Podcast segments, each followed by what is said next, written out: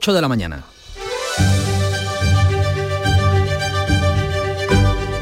La mañana de Andalucía en Canal Sur Radio con Manuel Pérez Alcázar.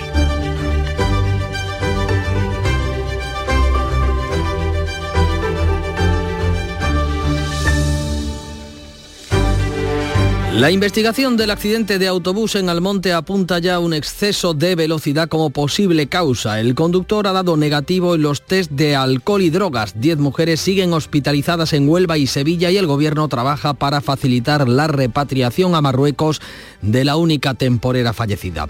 La Junta, por su parte, solicita al gobierno que extienda la rebaja fiscal del IRPF a todo el sector agrario. El gobierno andaluz pide al Ejecutivo de Pedro Sánchez que la reducción del 50% que beneficia al olivar, al almendro o a la apicultura se aplique a todos los agricultores y ganaderos para hacer frente a la sequía. Ganaderos, los andaluces, que venden al Lactalis y que están tirando la leche, protestan por el precio que quieren pagarles desde la multinacional, 51 céntimos por litro. El grupo francés, propietario de Puleva, sostiene que la inflación se está moderando. Y el SAS y los sindicatos han acercado posturas esta pasada tarde-noche en una reunión, pero no ha dado para un acuerdo. Las partes van a seguir negociando para cerrar cuanto antes un pacto por la atención primaria. El sindicato médico mantiene la convocatoria de huelga prevista para hoy, pero el resto de sindicatos desconvocan las movilizaciones que habían organizado para mañana. Se investiga la muerte de una mujer en Jerez como posible violencia de género. La víctima tenía 39 años y el presunto agresor ya detenido fue quien llamó a la Guardia Civil para alertar de la aparición del cadáver junto a un olivo. Ambos son de nacionalidad rumana. La Junta, por su parte, ha congelado las tasas universitarias y ha bajado, por tanto, el precio de los másteres habilitantes. El Gobierno andaluz calcula que la decisión va a suponer un ahorro de 47 millones de euros para las familias. Desde su lado, el Consejo de Ministros tiene previsto aprobar en la reunión de este miércoles, retrasada por la fiesta de ayer en la Comunidad de Madrid, aprobará, como decimos, un refuerzo de la formación profesional con 1.300 millones de euros. De todos estos asuntos y de otros más que les tenemos preparados, les damos cuenta enseguida. 8 y 2 minutos de la mañana, vamos a mirar al cielo para saber cómo amanece Andalucía. Social Energy. La revolución solar ha llegado a Andalucía para ofrecerte la información del tiempo.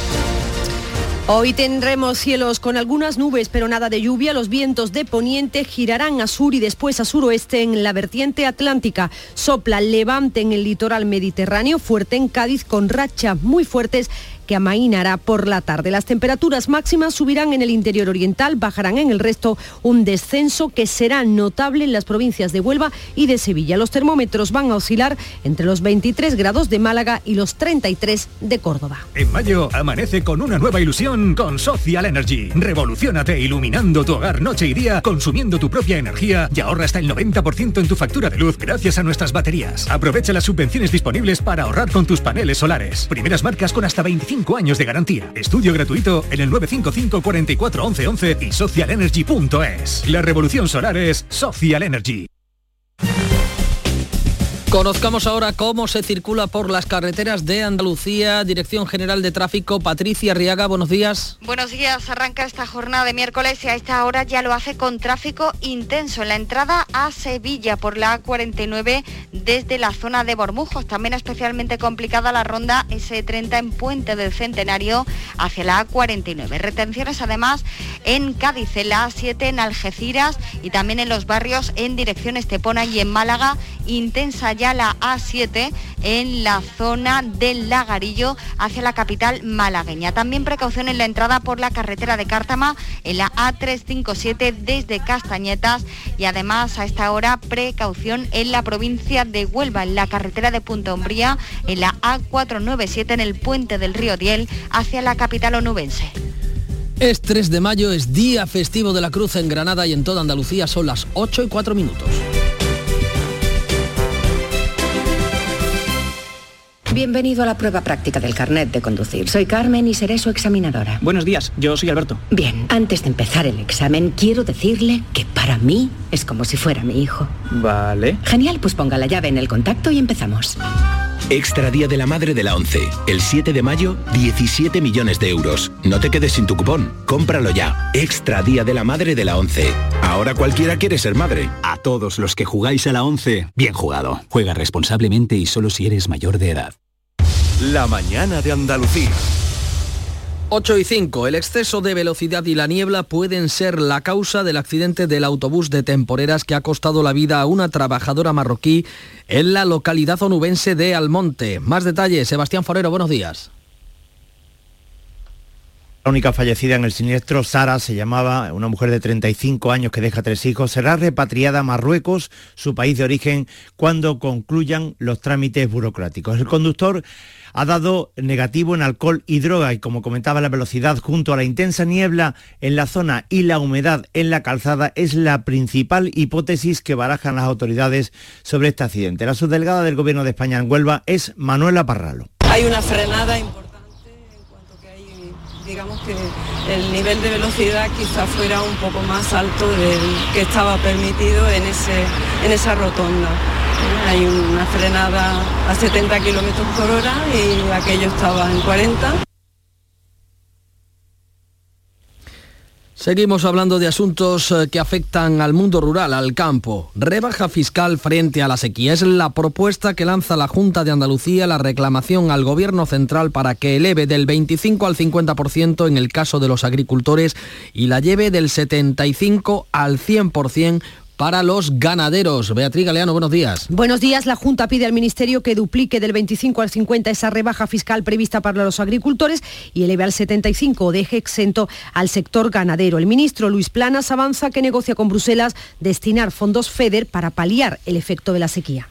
En Bruselas una parte importante de nuestro trabajo es fundamental contar con el apoyo de la Comisión Europea tanto respecto de los fondos como de las autorizaciones pertinentes para las medidas de ayuda y estamos en ello. Yo creo que Bruselas es eh, sensible a nuestro argumento, el argumento de España y el de Portugal, que somos los países más afectados. El presidente de la Junta de Andalucía, Juanma Moreno, ha vuelto a reclamar al Gobierno fuertes inversiones hídricas y creo que Andalucía, que practica una lealtad institucional, se merece una fuerte inversión por parte del Estado, gobierne quien gobierne en España. Por eso vuelvo a reclamar inversión en el ámbito hídrico, porque aquí, en Andalucía, y especialmente en el interior, el agua es vida, el agua es agricultura, el agua es ganadería, el agua es turismo, el agua es industria, el agua en definitiva es progreso y bienestar. El Consejo de Gobierno ha aprobado este martes nuevas obras de emergencia hidráulicas cuando las reservas han caído en 54 hectómetros cúbicos con respecto a la semana pasada. La sequía es un problema muy serio para el campo, casi dramática la situación, pero no es el único quebradero de cabeza que tienen los hombres del campo, también los costes de producción. Escuchen esto, ganaderos andaluces están tirando la leche de sus vacas por la bajada de precio que le ofrece la multinacional que les compra el producto. Nuria Durán, buenos días. Buenos días, el grupo Lactalis, dueño de Puleva, ofrece 9 céntimos menos por litro, de 60 a 51 céntimos. A los ganaderos como José García les cuesta producir el litro de leche 58 céntimos, por lo que prefieren tirarla antes que vender a pérdidas. Lactalis propone una bajada de 9 céntimos, que estemos en torno a 50-51 céntimos. Con ese dinero es que nos arruinamos en pocos meses. El consejero delegado de Lactalis en España, Ignacio Elola, asegura que la inflación ya se ha moderado. Por tanto, dice, hay que replantear los precios. Todo eso nos llevó a precios históricos en el campo y hoy, como esos factores eh, que provocaron la inflación están eh, disminuyendo, están a la baja, entendemos que ese ajuste se tiene que producir como se está produciendo ya en el resto de Europa. 420 ganaderos andaluces han tirado ya al suelo 650.000 litros de leche. Piden un contrato que cubra los costes de producción y que respete la ley de la cadena alimentaria. José Luis de la Rosa es ganadero de leche en Utrera y es responsable de ganadería de la organización agraria COAG Andalucía. Señor de la Rosa, buenos días. Buenos días. ¿Han tenido ustedes que volver a tirar hoy su leche? Esta mañana había que abrir de nuevo los tanques porque la empresa Puleva se sigue negando a recoger la leche hasta que no firmemos los contratos y evidentemente eh, no tienen ustedes ni siquiera espacio para almacenarla, ya más allá de que no quieran venderla por debajo de coste de producción. Claro, tenemos capacidad siempre para 48 horas, pues tenemos que abrir los tanques porque para seguir ordeñando y rezando que la industria se quiera sentar para negociar precios. José Luis, ¿tienen diálogo abierto con Lactalis o, o, la vía de negociación está cerrada? ¿La oferta de la empresa ha sido su última posición? La empresa, el grupo Lactalio Puleva, digamos, uh -huh. el viernes nos mandó un comunicado, un correo electrónico, diciendo que el 1 de mayo no salían los camiones a recoger la leche. Y hasta hoy no hemos tenido noticias de ellos. Ellos dijeron ayer públicamente que tienen el, el, diálogo abierto, pero no hemos recibido todavía noticias de ello. Entonces nos vemos la tesitura que no tenemos dónde llevar la leche y la estamos tirando. Asegura la compañía que la inflación, que la subida de precios se ha moderado y que por tanto por eso replantean eh, el precio que le quieren pagar a ustedes eh, en primera instancia. ¿Qué opinan de esa posición de Lactalis? Hombre, yo sé y comprendo lo que dice el señor de Lola, pero también le digo yo que una bajada de un 15%, eso es inaguantable ahora mismo en el sector ganadero andaluz. Si yo le digo a la sociedad ahora mismo que se le baja el 15% de su sueldo, yo creo que España sale a la calle.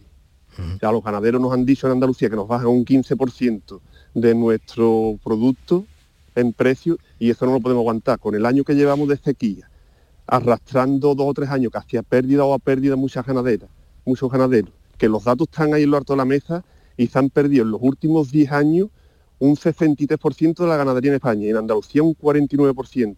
Y en el último año hemos perdido en Andalucía un 9% de ganaderos. ¿Por qué se han perdido los ganaderos? Por falta de rentabilidad. Y nos imponen, porque hace una imposición, no una negociación, una imposición. Nos imponen estos precios y el ganadero andaluz hoy no está dispuesto a firmar eso porque dice Lactalis que efectivamente parece que se están moderando los precios en los lineales, pero para ustedes los costes de producción y más con la sequía que tenemos encima, imagino que no habrán ido a la baja. No, al contrario.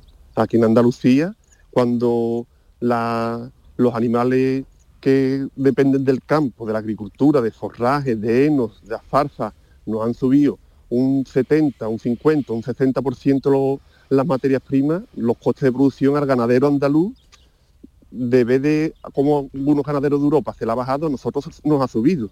Y es lo que le estamos intentando saber a la industria, que el ganadero andaluz no podemos cobrar sus precios o desaparecemos. Ahora, si viene la industria lactal y o la dictadura de Puleve dice que tenemos que desaparecer porque nos lo diga y en Andalucía se queda sin vaca y que tallen la leche de Francia, que es como quiere la, industria francesa, que Lactali es una industria francesa, ¿eh? vamos a recordar esto. Eh, señor de la Rosa, esto apunta que la situación parece un oligopolio de Lactalis, ¿no? Que están ustedes abocados a venderle a esta compañía o, o, no tienen salida para su producto. No, no hay salida y hay muchas cosas de fondo que no se dicen, no se ven, pero es una dictadura que estamos sufriendo en 2023. Una dictadura que coaccionan a los mismos camioneros, que son los que tienen las rutas de recogida de la leche, para que no se puedan sacar leche a hacer queso a otras industrias para intentar defenderla. Uh -huh. Es una dictadura en 2023 que tenemos impuesta en lo alto de la mesa. ¿eh? No sé si ha tenido ocasión de escuchar la noticia que hemos contado hace un instante, esa solicitud de la Junta de Andalucía al Gobierno para que amplíe la rebaja fiscal que, que tiene eh, en el campo, en concreto para los ganaderos. Eh, plantea la Junta que se lleve hasta el 75, incluso al 100%, que queden ustedes exentos del pago de impuestos. Me imagino que al menos podría ser un alivio. Hombre, siempre una ayuda será, pero la verdad que la ganadería andaluza ahora necesita un, una contención a corto plazo porque nos estamos desangrando. En una semana habremos desaparecido, no podremos hacer otra cosa. Tenemos que, tenemos que tener una solución y ahí yo creo que los políticos no se pueden poner de lado, sino se tienen que poner de frente y dar un paso y un puñetazo al de la mesa e intentar arreglar esto. O dar una solución o una vía de escape. No podemos hacer que venga una industria que imponga, porque dice que están que hay una negociación abierta, pero ellos impusieron el 30 de marzo, le dijeron a los ganaderos andaluces que la leche bajaba 9 céntimos.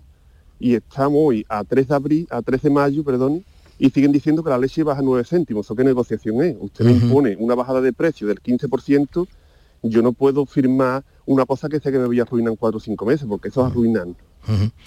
José Luis, una, una, última pregunta. Hemos visto esa imagen tan gráfica de, de ustedes abriendo lo, los grifos de sus tanques y la leche derramándose por el suelo. Me comentaban compañeros, la leche como producto que, que es de alimento, alimenticio, ¿se puede tirar así como así al suelo?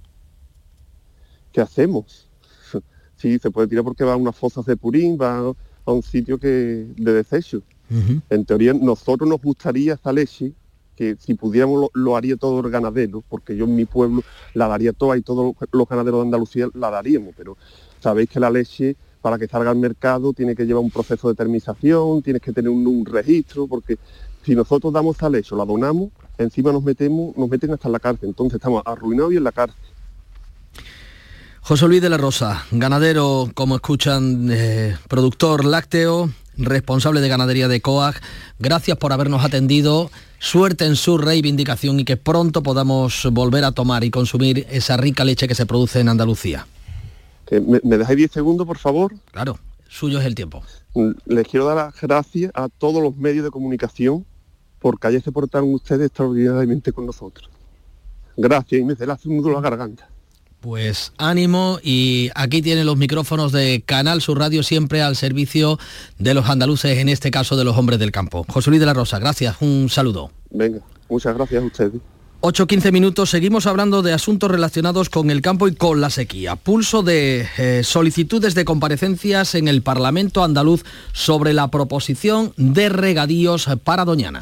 El Partido Socialista Andaluz ha pedido la presencia de 33 agentes sociales y organizaciones, entre las que figuran el presidente del Consejo de Participación de Doñana, Miguel Delibes, y el director de la Estación Biológica, Eloy Revilla, en un acto de apoyo al candidato del Partido Socialista a la alcaldía de Málaga. Pedro Sánchez ha vuelto a reclamar la retirada del texto y ha arremetido contra la Junta. Realmente Doñana demuestra cómo gobierna la derecha. La derecha gobierna a golpe de soberbia y con negacionismo climático, al igual que hace con la ultraderecha.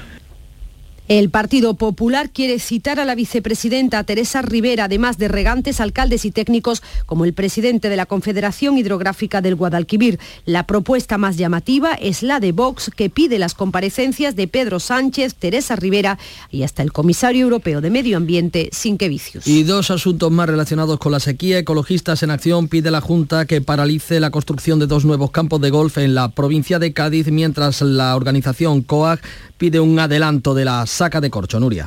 COAC pide el adelanto de la campaña al 15 de mayo en lugar de al 1 de junio, como estaba previsto. Y es que la sequía y las altas temperaturas limitan la disponibilidad de corcho para la saca. Como respuesta natural, el corcho se adhiere al tronco con fuerza. Se hace imposible levantar la capa sin dañar el árbol. Este sindicato considera que si no se adelanta la saca, el perjuicio económico se va a extender también al sector del vino. Cambiemos de asunto. 8 y 17 minutos de la mañana. La Guardia Civil investiga como violencia de género el asesinato de una mujer en Jerez el pasado viernes. Ya hay un detenido. Es el hombre que dio el aviso. El cuerpo de la mujer de 39 años apareció junto a un olivo en la barriada de Lomo Pardo con signos eh, que podrían ser de violencia. De confirmarse, el número de mujeres asesinadas por violencia de género ascendería ya a 14 en 2023, seis de ellas en Andalucía. En Asturias se investiga una agresión sexual grupal a una menor de 17 años cometida, según la denuncia, por cuatro jóvenes durante una fiesta popular en una zona de campo. Ha concluido sin acuerdo la reunión que durante más de nueve horas han mantenido este martes eh, sindicatos y el SAS sobre la atención primaria. Lo que sí hay es un acercamiento. Las partes se han emplazado a una nueva reunión. El SAS valora la actitud de los sindicatos. Hay voluntad de consenso, pero todavía no es suficiente para cerrar un acuerdo. Antonio Macías, de UGT, nos explicaba las diferencias lo vemos reticente evidentemente a, la rectificación de la orden, que creo que es algo que debería de, de, de hacer desde, desde, hace ya bastante tiempo. No vemos la consolidación de los 12.000 eventuales todavía muy segura y hay la falta de perfilar el acuerdo global de atención primaria mejorado con una propuesta que se le ha hecho por parte de las organizaciones sindicales sobre carrera profesional que creo que vendría bastante bien a la hora de facilitar un acuerdo. UGT ha desconvocado las movilizaciones de mañana mientras que el sindicato médico las mantiene. Movilizaciones también la que mantienen los pilotos de Aire Europa. El sindicato del sector, el SEPLA, denuncia que los servicios mínimos del 90% que ha decretado el gobierno les impiden ejercer su derecho a la huelga. El sindicato de pilotos acusa al Ministerio de Transportes de proteger los intereses de los directivos de Air Europa y les impide ejercer el derecho a la huelga al consentir que la aerolínea proteja con servicios mínimos el 90% de los los vuelos que opera. Las asociaciones de profesionales del transporte aéreo han convocado el próximo viernes una concentración frente al Ministerio.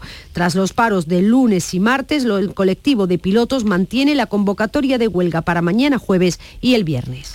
Y en lo laboral también, la COE, que ha respondido a esa amenaza de los sindicatos en el primero de mayo de un otoño de movilizaciones, un otoño caliente si no se alcanza un acuerdo para la subida de salarios. En declaraciones a Canal Sur Radio, el vicepresidente de la COE, Lorenzo Amor, ha respondido a la amenaza sindical de un otoño de huelgas, huelgas generalizadas en aquellos sectores donde sigue bloqueada la negociación de los convenios colectivos. Nunca se han levantado de la mesa de negociación colectiva, dice Amor, tienen voluntad de subir salarios, de cerrar un acuerdo, aunque reconocen en la COE que no saben si lo van a conseguir. Vamos a seguir trabajando, vamos a intentar alcanzar un acuerdo. Voluntad por nuestra parte la hay. Creo que sería bueno llegar a un acuerdo de negociación colectiva que pueda subir los salarios. Ahora bien, deberes de este gobierno la justa. Y otro sector en el que hay movilizaciones es en el de la justicia, así lo van a mantener este próximo eh, jueves los funcionarios de justicia.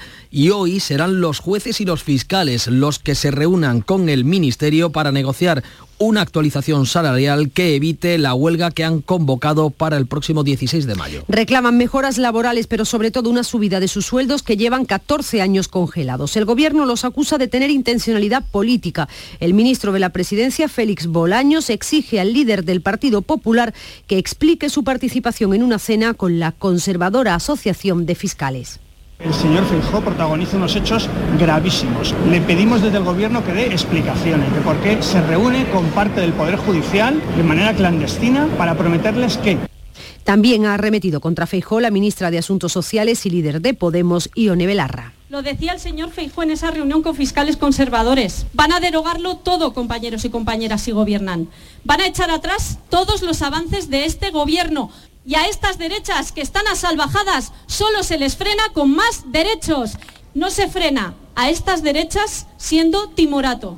Feijo ha salido al paso de las críticas, asegura que se limitó a defender su modelo para la Fiscalía General y se comprometió a acabar con los nombramientos políticos una reunión absolutamente correcta, institucional, a la que yo he ido previa invitación. Y les he transmitido a los fiscales que creo en la carrera fiscal, en la independencia de los fiscales, que no nombraré jamás a un fiscal general del Estado que forme parte de mi gobierno y que no nombraré en puestos de la estructura de fiscales a personas que lleven menos de cinco años de salida de un cargo público.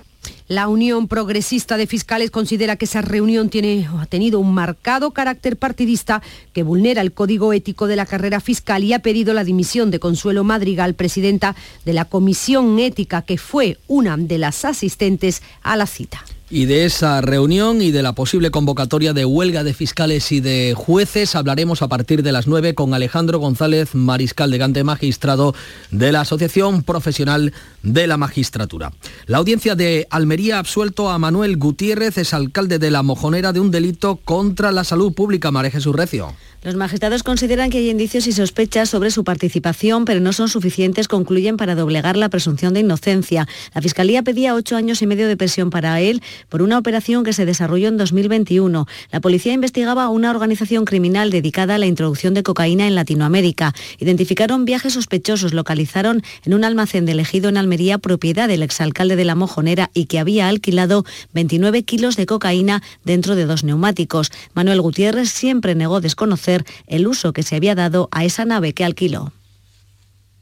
Día movido el de la Comunidad de Madrid este pasado martes, este 2 de mayo. Protocolo de la Comunidad de Madrid del gobierno de Díaz Ayuso ha impedido al ministro de la Presidencia acceder a la tribuna en el desfile militar un desfile al que no había sido invitado. La responsable de protocolo del Gobierno Popular de Isabel Díaz Ayuso ha impedido a Félix Bolaño subir a la tribuna de autoridades, aunque sí había tenido el ministro asiento en primera fila para los discursos. Es este el momento de la discusión. por favor, la, representante y en sí estaba en la tribuna era la ministra de Defensa y el presidente del Partido Popular, Alberto Núñez Feijó, cuyo cargo como senador es inferior en protocolo al de un ministro. El presidente aragonés, el socialista Javier Lambán, ha criticado a ambas partes y advierte de que un ministro no es fundamental, dice, en un acto autonómico. Me parece un eh, pequeño disparate que hay que considerar como una especie de anécdota. Ni un ministro tiene que ser fundamental en un acto autonómico, en un acto autonómico quien es fundamental es el gobierno de la comunidad y las instituciones de la comunidad, pero bueno, si un ministro se empeña en ir, pues tampoco hay que ponerle demasiados problemas. Las nuevas tasas de las universidades públicas andaluzas supondrán un ahorro de 47 millones de euros para las familias. El Consejo de Gobierno ha actualizado la tabla de precios que baja un 8% el coste de un máster habilitante para acabar las carreras. Congela los de grado y por primera vez no van a pagar los beneficiarios de la renta mínima. Estas nuevas tarifas bonifican el 99% de los créditos aprobados en primera matrícula. Por su parte, el Consejo de Ministros aprueba hoy un refuerzo de la formación profesional de 1.300 millones de euros. Se van a destinar a aumentar un 45% las plazas de la FP bilingüe, los centros de capacitación digital y las aulas de tecnología y emprendimiento. Y malas noticias para los hipotecados. La inflación mantiene el pulso al Banco Central Europeo a pesar de que la tasa subyacente ha bajado por primera vez en nueve, meses, en nueve meses y esto podría apuntar a que la reunión de mañana el regulador volviera a aplicar una subida de tipos que, como saben, se traduciría directamente en el Euribor, en el referente de las hipotecas. Todo esto cuando hemos conocido que cada día abren en nuestro país, en España, 41 nuevos pisos turísticos.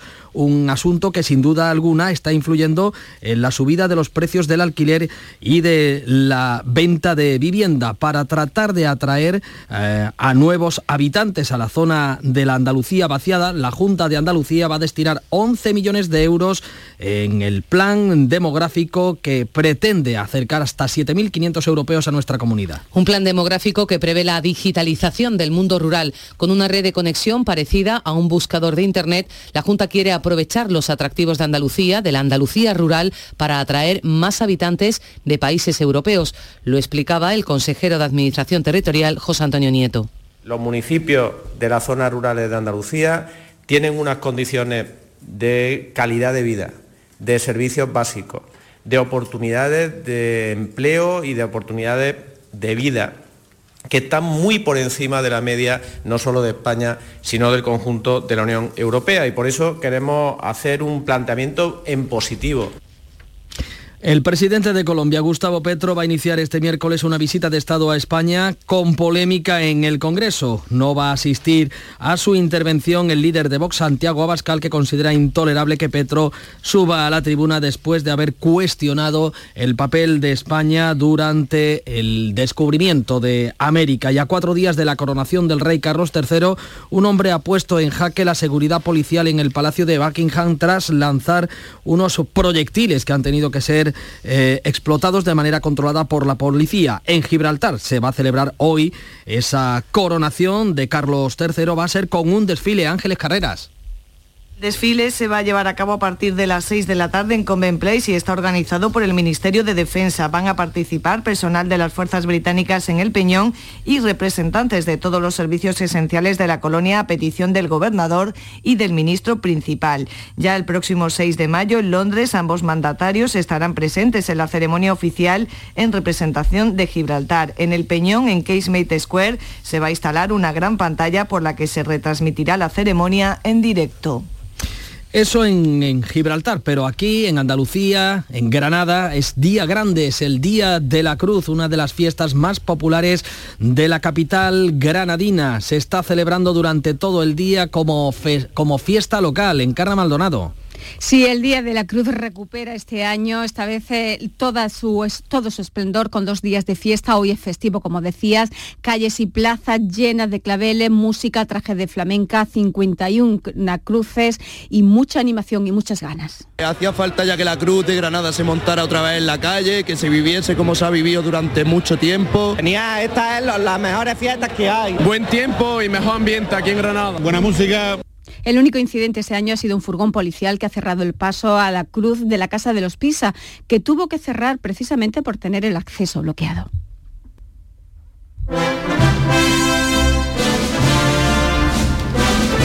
La música épica de Indiana Jones para recordar a John Baker, el autor y responsable de los efectos especiales de películas como esta, Indiana Jones, o como El Retorno del Jedi, que ha fallecido en la, en la localidad gaditana de Trebujena.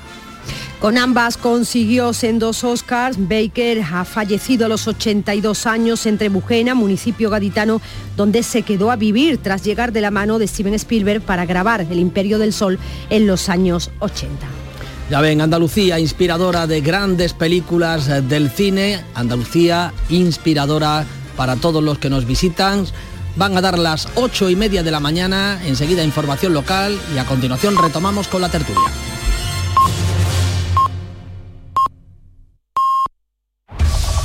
En la mañana de Andalucía de Canal Sur Radio, las noticias de Sevilla. Con Pilar González. Hola, buenos días. Hay debate político sobre la pérdida de población de la ciudad de Sevilla que prepara ya la celebración de la Copa del Rey el próximo sábado y que tendrá un impacto económico de 50 millones de euros. Mientras que en la Algaba esta tarde habrá una procesión para pedir que llueva. Enseguida los detalles, antes el tráfico. Hay tres kilómetros de retenciones en el puente del Centenario sentido Huelva y dos en sentido Cádiz. Dos también en el nudo de la Gota de Leche sentido Ronda Urbana. Uno en la entrada a Sevilla por la autovía de Coria, cinco por la autovía de Huelva, además de un kilómetro por el patrocinio y por el alamillo. En cuanto al tiempo, tenemos intervalos de nubes medias y alta, viento variable flojo, arreciando conforme avance el día. La máxima prevista es de 31 grados en Lebrija, 32 en Écija y Sevilla, 33 en Morón. A esta hora, 21 grados en la capital. Atención Sevilla. El mundo del automóvil en Sevilla tiene nombre propio. Grupo Berrocar. Más de 30 años en el sector. Un gran stock de turismos y furgonetas en alquiler y un amplio abanico de vehículos en venta con una de las mejores garantías. Búscanos en grupoberrocar.com y en nuestros puntos de venta y alquiler en Sevilla y provincia. Grupo Berrocar.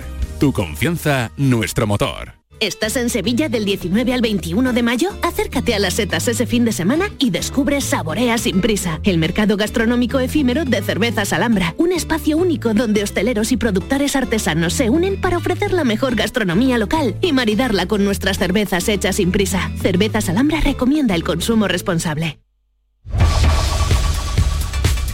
La feria y la Semana Santa han tenido una clara incidencia en el aumento de casos de COVID en Sevilla. Desde el martes santo hasta ahora se contabilizan 1.126 contagios, 256 en la última semana. Y las estadísticas recogen únicamente los positivos en personas de más de 65 años. En este último mes han fallecido 29 personas en nuestra provincia, nueve de ellas en los últimos siete días. Ahora lo más inmediato de celebración en Sevilla es la Copa del Rey, partido que se jugará el sábado en el Estadio de la Cartuja. El ayuntamiento, según el alcalde Antonio Muñoz, calcula que va a tener un impacto económico de 50 millones de euros. La final de la Copa del Rey, que también va a suponer un fin de semana de ocupación hotelera plena en la ciudad de Sevilla y también un impacto económico que estimamos que superará los 50 millones de euros.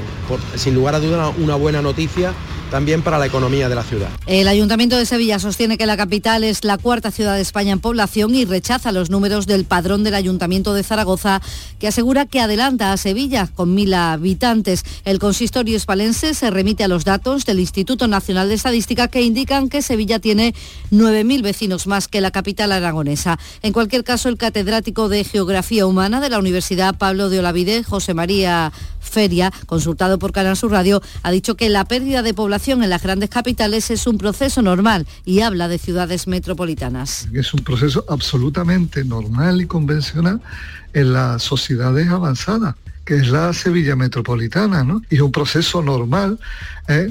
que además eh, hemos eh, hecho un análisis, ¿no? Recientemente con el impacto del COVID, que se ha acentuado. Salud vigilará la presencia de mosquitos en 12 municipios sevillanos para prevenir la propagación del virus del Nilo, aunque este año, dice el investigador de la Estación Biológica de Doña Jordi Figuerola, se espera que haya menos porque no se ha plantado arroz en las zonas de marisma. Una de las zonas donde regularmente se detecta la presencia del virus es Coria del Río, Puebla del Río, todas las zonas que están eh, cercanas a la zona del cultivo de, de, arrozal. Este año desgraciadamente no va a haber un cultivo del arroz, pero esperamos que esto también lleve a que haya unas abundancias de culex peregrivos mucho menores que las que se detectan en, en otros años.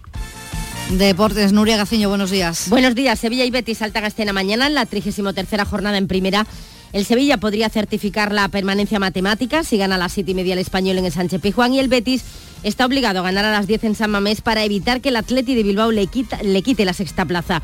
Toda una final para el nuevo director deportivo del Betis, Ramón Planes. Un partido exigente, es una final, aunque tampoco me gusta hablar de finales, ¿no? que el equipo siempre ha demostrado en la trayectoria últimamente que ha tenido mucha personalidad y que eso lo va a demostrar también en ese campo.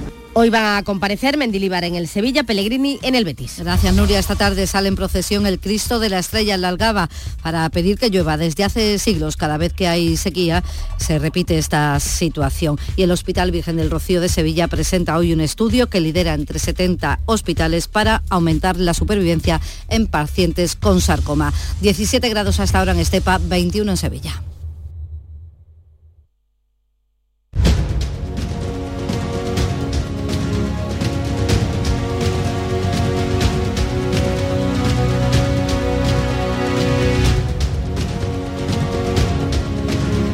La mañana de Andalucía en Canal Sur Radio con Manuel Pérez Alcázar. 8.35 minutos de la mañana y es momento de abrir mesa de debate, tertulia de actualidad, hoy con Alberto García Reyes, Antonio Suárez Candilejo y Ana Cabanillas. Vamos a dar un repaso a todos los temas que le hemos venido contando. Eh, los asuntos que pasan especialmente por la situación del campo andaluz, por la situación de la sequía y por la política en Madrid.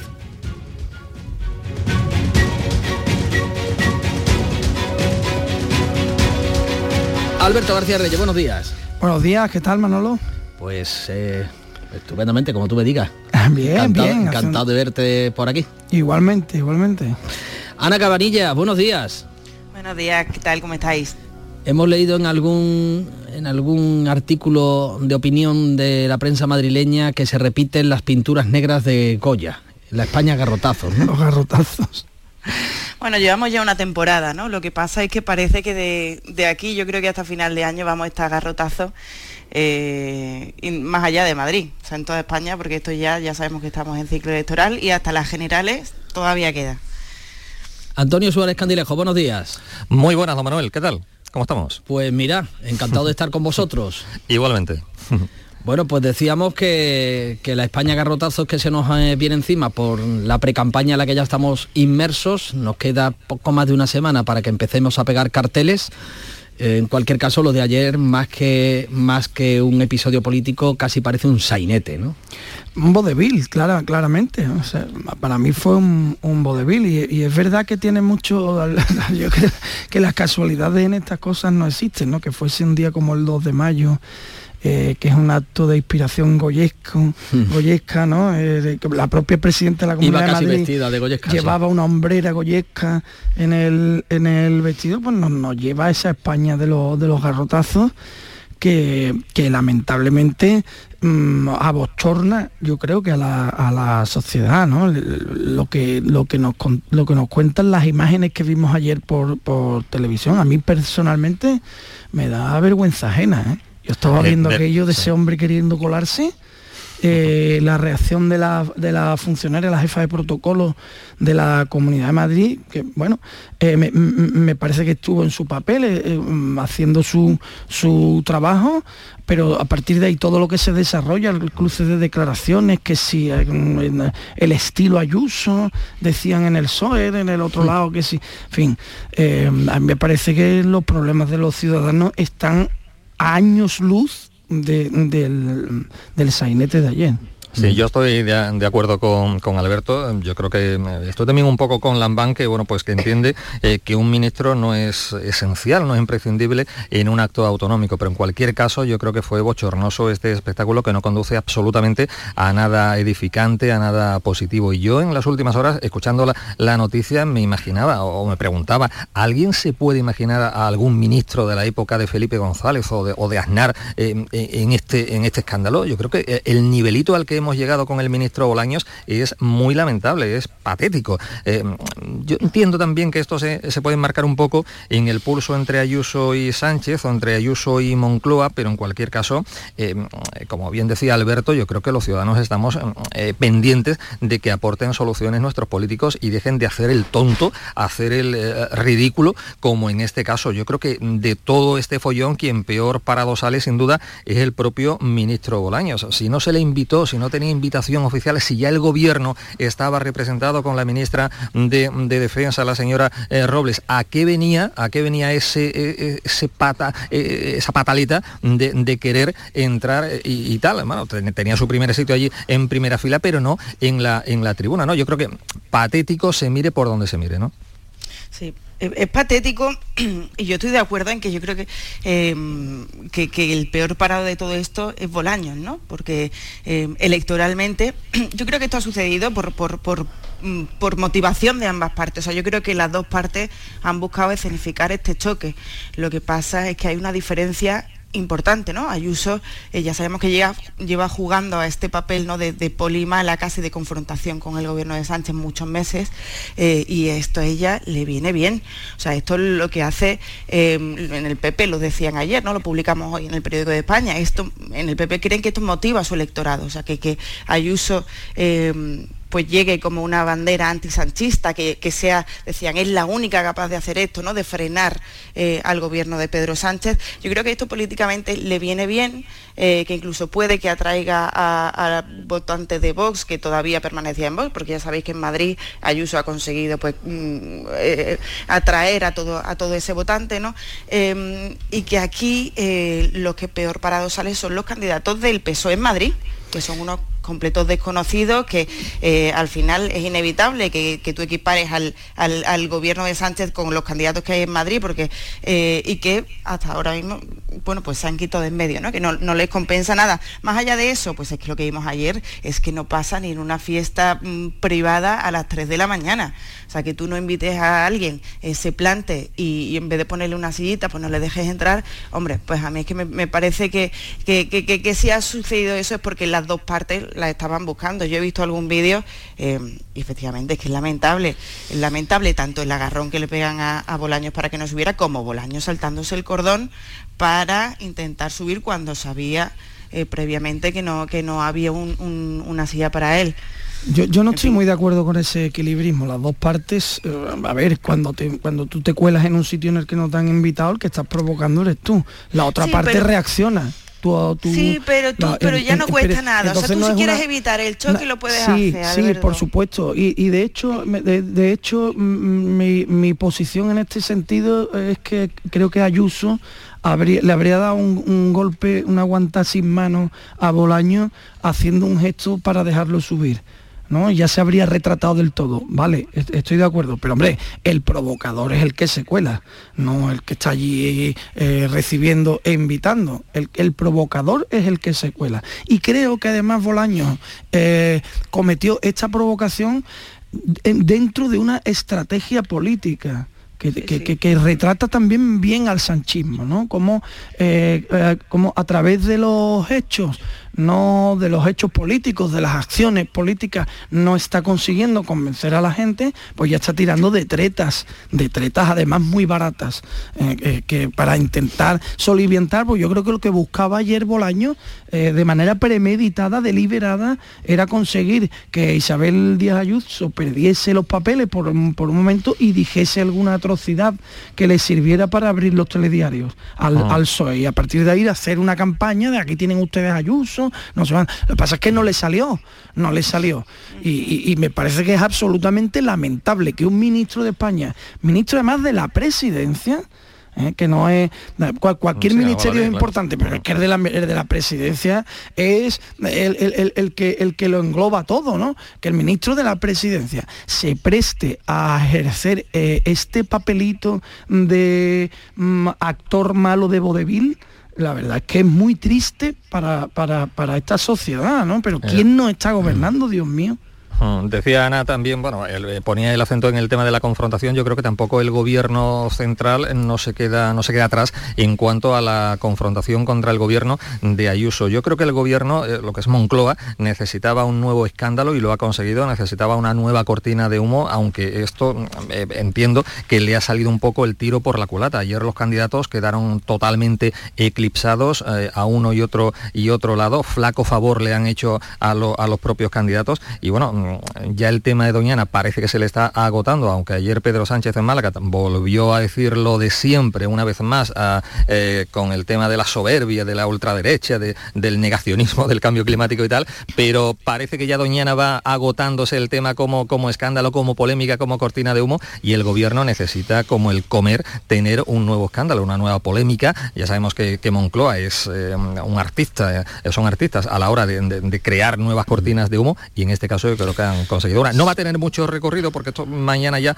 nos habremos olvidado, pero bueno, ahí tenemos un nuevo escándalo y tal. ¿no? Fijaos el dato que os voy a dar enseguida, una encuesta que publica hoy el diario El País de 40 dB. enseguida os doy el dato para que podamos analizarlo, pero quizás por aquí puedan ir los tiros, porque estamos hablando de los protagonistas del día de ayer, de Bolaños y de, y de Ayuso quedó desdibujado el líder del Partido Popular. Mm, parece que toda la atención la han centrado Díaz Ayuso y, Felipe Bolaño y quizás por ahí la intención de la presencia de Bolaños fuese por ahí, por desdibujar un poco el papel de, de Feijó. Y os digo, dice la encuesta del diario El País, eh, el choque de Podemos y sumar pasa factura a la izquierda, efectivamente, eh, de concurrir eh, de manera conjunta ambas formaciones obtendrían 55 escaños, por eh, separado perderían hasta 14, mientras que el gran dato es que el Partido Socialista se quedaría en 100 diputados, mientras que el Partido Popular llegaría a los 124 y rozaría la mayoría absoluta que podría alcanzar con, con Vox por eso digo que quizá por ahí la intención de, la operación de ayer, ¿no? De este episodio que se protagonizó ayer en Madrid. Es una operación desesperada. Las encuestas eh, están siendo cada vez más claras. Esta es del país, ¿eh? que no es sospechoso tampoco de una encuesta que habrán cargado no sé qué empresa es la que la hace, si metro 40 dB. 40, dB. 40 dB. Em, eh, habrán cargado una encuesta absolutamente profesional eso, y, lo, y lo publica, pero quiere decir que no es un medio sospechoso de tener ninguna intención favorable hacia la derecha o, contra, o contra la izquierda, ¿no? Y, bueno, el dato es, el que él, el PSOE lo sabe, tienen muchas encuestas internas, hay mucho nerviosismo dentro del PSOE, porque estas municipales van a ser un plebiscito de cara a, la, a las generales y se está jugando mucho el sanchismo y por lo tanto actúa con un cierto nerviosismo que roza el bochorno cuando no lo supera, como en el caso de, de, ayer. Y que en ningún caso tiene que ver con, mm, insisto, la acción política pura y dura legítima, sino con tretas, argucias, mm, em, em, triquiñuelas traseras, a ver cómo, cómo conseguimos eh, eh, desmontar el aparataje de la derecha para ganar espacio en las elecciones. El reloj va en, su contra, el cronómetro tiene ya puesta la cuenta atrás y en mi opinión, cada uno de estos gestos sobredimensionados, exagerados, hiperbólicos que está llevando a cabo el PSOE son eh, escaños menos ¿eh? en la siguiente encuesta hasta las urnas. yo creo que lo que vimos ayer también por parte del PSOE lo que vamos a ver de aquí a final de año, las generales. Eh, desde Moncloa llevan ya mucho tiempo buscando esta equiparación ¿no? del PP es Isabel Díaz Ayuso. Eh, esto es lo que vimos ayer, o sea, centrar el tiro en Ayuso y también desdibujar a Feijó, eh, y no tanto por, eh, dejarlo en segundo plano, sino por dejarlo como una, una casi una marioneta ¿no? de Ayuso. Es decir, que Ayuso es quien manda en el Partido Popular realmente y Feijó está casi de, casi de espectador. Y es por eso que yo creo que más allá del 28 de mayo, Em, Ayuso va a ser un tema muy recurrente aquí en Madrid y en, la campaña también de las generales, porque lo que les interesa es eso, pues eh, un feijo débil eh, por detrás de líderes autonómicos, eh, pues que es lo que cause miedo ¿no? O, cierta sensación de rechazo a una parte del, votante más moderado que sí puede atraer fijo, pero que viendo Ayuso igual da un paso atrás. ¿no? Sí, yo pienso también que al PSOE le, interesa y mucho crear cizaña, eh, crear división en el seno del Partido Popular y ya lo estamos viendo, bueno, pues em, eh, fin, con las continuas eh, críticas y, el intento recurrente de crear enfrentamientos entre Ayuso y Feijó, desde hace ya tiempo se les está viendo el plumero en este sentido. De aquí a las próximas elecciones generales esto va a ser, bueno, pues el día a día. Y a mí me parece también muy interesante la encuesta que publica hoy el diario El País porque me da la impresión que intenta hacer un llamamiento a la, desesperada, a esa unión de Podemos y, sumar, eh, unión que de momento hoy por hoy está bastante lejos de, hacerse eh, realidad. Todos sabemos el enfrentamiento entre Yolanda Díaz y eh, Irene Montero y Yone Belarra y demás. El titular de la encuesta no puede ser más expresivo. Dice que el bloque de la izquierda podría perder 14 escaños si Podemos y Sumar concurren por separado. Y yo creo que, ya digo, insisto, uno de los motivos de esa encuesta quizás sea intentar hacerles ver a ambas formaciones que si van por separado la cosa podría ir mucho peor. Después otra reflexión que yo haría... No, te quepa duda de eso. Claro, claro. Eh, es que Sumar podría finalmente atragantársele al propio, ya está, al propio PSOE, ¿no? Eh, lo decía aquí hace unas cuantas semanas. Sí. No, decía que, la presencia de Yolanda Díaz en el panorama político nacional quizás no, como, como dice el lema de su formación, no, quizás no sume, ¿no? Eh, apuntaba Alberto, quizá, quizá divida. Está restando, claro. Eh, ayer hubo, sí hubo un acto en el que trataron de escenificar un acercamiento entre Izquierda Unida y Podemos en Madrid, un acto en el que participaron eh, la líder de Podemos, Ione Belarra, y el de Izquierda Unida, Alberto Garzón. quizá vamos a asistir a este tipo de actos a la vez que también sigamos viendo eh, mensajes contradictorios dentro de las formaciones de izquierda, ¿no? es intrínseco a, la izquierda, mm, a la izquierda que está a la izquierda. Sí. Eh, yo creo, perdón Alberto, yo creo que ahora sí que están viviendo momentos de calma, ¿no? Han, pactado como una especie de tregua, llevan un par de semanas Podemos y Yolanda Díaz sin dedicarse ninguna, eh, sin ningún recadito de esto pero aún así no acercan posturas, Ana.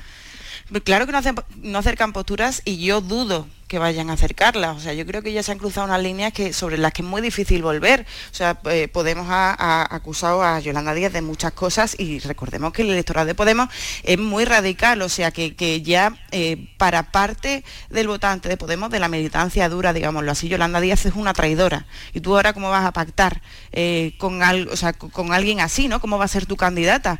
sobre todo porque es que Podemos ahora, tal como ha puesto, como ha puesto este escenario, como ha dibujado Yolanda Díaz, se acuerda, solo es eh, en unos términos duros, digámoslo así, con gran protagonismo, que esto ya lo venían diciendo desde el principio, que querían ser protagonistas y que querían tener mucha presencia.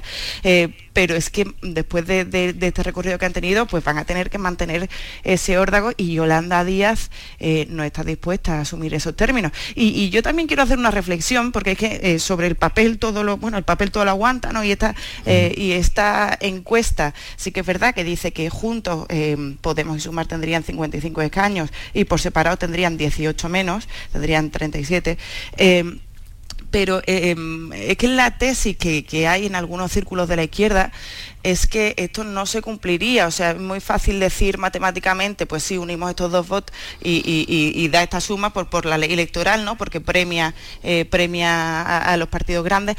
Pero es que em, si Yolanda Díaz eh, concurre con Podemos, mm, Irene Montero es la voz cantante de Podemos, quiero decir, es que no nos olvidemos del rechazo que causa una gran parte de la población Podemos, que es que Podemos se ha ganado grandes enemistades en, esto, en este tiempo, quiero decir, tiene grandes adeptos y grandes detractores. Eh, Yolanda Díaz apela a un electorado más moderado, más procedente del PSOE, más, en fin, que, y no nos olvidemos eh, que en gran parte del, votante de izquierda Podemos el, la bestia negra. Quiero decir que no sé hasta qué punto esto se cumpliría porque podría ser, bueno, pues lo comido por lo servido, ¿no? Que haya eh, un votante que diga Yolanda Díaz sí, pero y lo que tiene detrás, o, que Yolanda Díaz no tenga las manos suficientemente libres, que al final es, si hubiera un acuerdo, que yo soy muy pesimista en, eso, eh, Yolanda Díaz no sería completamente libre para decir lo que quisiera decir, sino que estaría bastante hipotecada. yo creo que lo tienen muy complicado, no solo por el, por el escenario de enfrentamiento continuo, aunque como bien dice ahora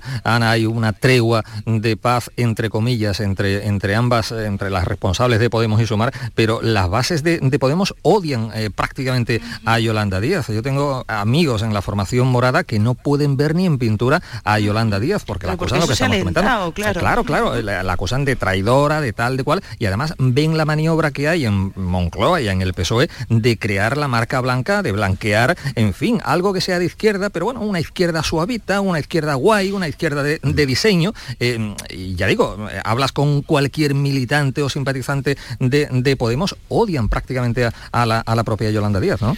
A mí lo que me resulta muy casi novelesco, o diría hasta que es romántico, es como históricamente las formaciones comunistas han sido mm, individualistas. Hmm. O sea, las peleas entre los miembros de los partidos comunistas son un hecho, digamos, atávico no existe un partido comunista en el que haya un consenso general, en el que haya una comunidad, sino que empiezan a producirse. Eh, bueno, esto es, histórico y en este caso lo estamos viendo otra vez y yo creo que tiene mucho que ver con una cuestión que a veces pasamos por alto y que me parece mollar en todo este asunto, que es el espíritu caudillista de Pablo Iglesias, que provoca disensiones y, de, y deserciones. Pero él ya no ah, está, Alberto. No, como que no está. Vamos, como, está más que nunca. ¿Cómo que no está? Por favor. pues claro que está. Claro que Esto lo dijo Yolanda, Yolanda Díaz muy bien en aquella entrevista de Évole. Eh, dice, no está, pero está en todas partes. Dice, sí que anuncia decisiones del Consejo de Ministros en medio de comunicación. Todos, y todos aquí sabemos que tanto Ione Belarra como, como Irene Montero son prácticamente marionetas. Perdón por la expresión, y es duro decirlo, pero es que nadie cree en la autonomía absoluta de, de Ione Belarra. Bueno, y en este escenario, ¿qué papel creéis que va a jugar eh, Andalucía en las eh, próximas elecciones del 28 de mayo, cuya campaña arranca el próximo jueves de la semana que viene? Nos queda poco más de una semana, ocho días escasamente. Ayer, sin ir más lejos, ya estuvo aquí Pedro Sánchez en Málaga. Eh, tenía previsto... ¿Cuántas veces ha venido Pedro Sánchez a Málaga? Es que lo digo como experimento interesante porque creo que es la tercera que viene a apoyar al candidato de Málaga. Malagueño. A ver cómo queda el candidato de Málaga, que, sería un experimento interesante. Y el arranque de campaña lo tenía previsto en Sevilla, parece que va a tener que trasladar esa visita a Sevilla por eh, el viaje institucional que va a tener a, la Casa Blanca. Pues está haciendo una fiesta Muñoz. En, en cualquier caso, mm, ¿creéis que va a haber desembarque de líderes nacionales tanto del PSOE como del Partido Popular, se anuncia la presencia de Aznar, de Rajoy en Andalucía, por supuesto, por supuesto de Feijó, que ya lo ha estado reiteradamente y que, y que vendrá con asiduidad durante la campaña. Y con esto que os quería decir, ¿qué papel va a jugar Andalucía, teniendo en cuenta que es una de las cuatro comunidades en las que no va a haber elecciones autonómicas el próximo día 28? Sin embargo, parece que los dos grandes partidos se juegan bastante.